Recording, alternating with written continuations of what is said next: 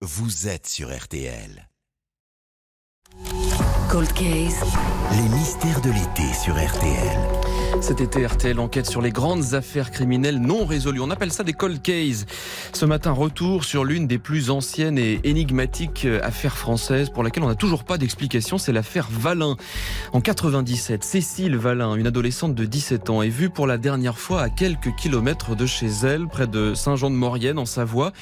26 ans plus tard, le mystère reste entier. Maxime Lévy, du service police-justice de RTL, a décidé de se replonger dans cette enquête.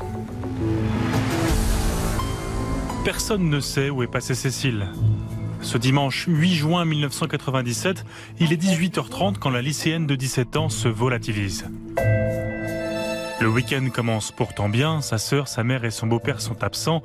Au milieu des montagnes savoyardes de Saint-Jean-de-Maurienne, Cécile profite de la journée pour réviser le bac de philosophie. Et le samedi soir, invite des amis. Le dimanche, Cécile revoit l'après-midi un garçon rencontré la veille et puis passe plusieurs coups de fil en fin de journée. Elle s'inquiète de la réaction de sa mère qui doit rentrer. La soirée n'était pas autorisée.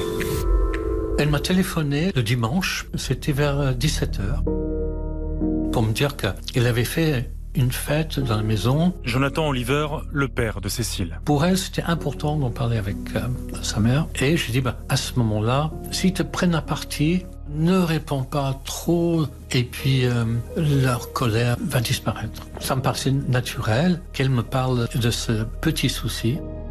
Depuis la Normandie où il réside, son père raccroche, reprend sa soirée et décide tout de même de rappeler sa fille le lendemain après-midi. Alors là, c'était catastrophe absolue, puisque j'ai eu sa mère au téléphone.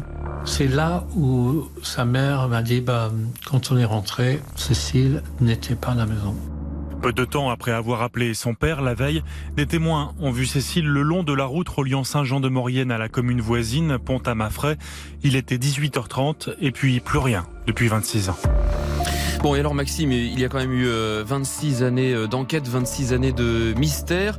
Euh, quelles sont les pistes qui ont été étudiées par les enquêteurs? Il fallait déjà répondre à cette question. Cécile Valin n'aurait-elle pas tout simplement fugué?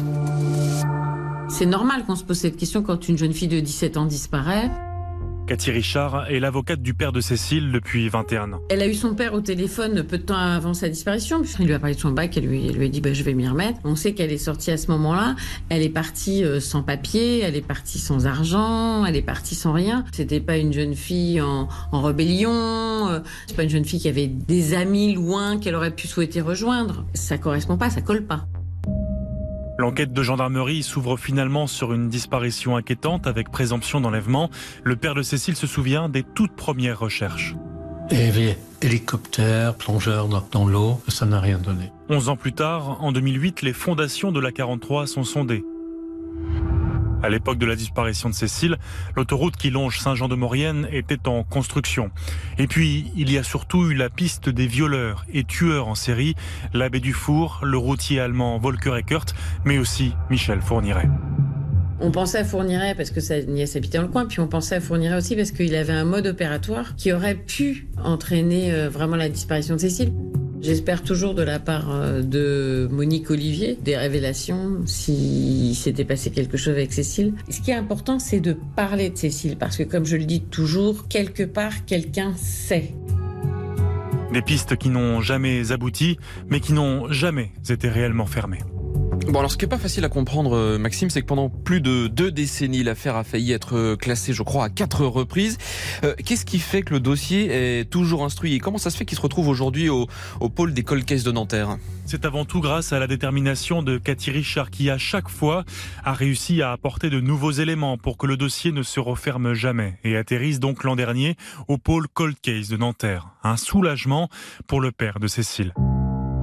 Peut-être, je ne saurais pas ce qui s'est passé, ce qui est arrivé avec Cécile. Mais au moins, je n'ai pas cette crainte de la fermeture. Les conditions sont les meilleures pour retrouver ce qu'elle est devenue. Dans l'attente d'une réponse, Jonathan ne cesse de parler, et en anglais, à sa fille tous les jours. Pour moi, Cécile, elle n'a pas besoin de, de ma colère. Ça me paraît très important que ça soit tous les jours cette expression d'amour pour Cécile.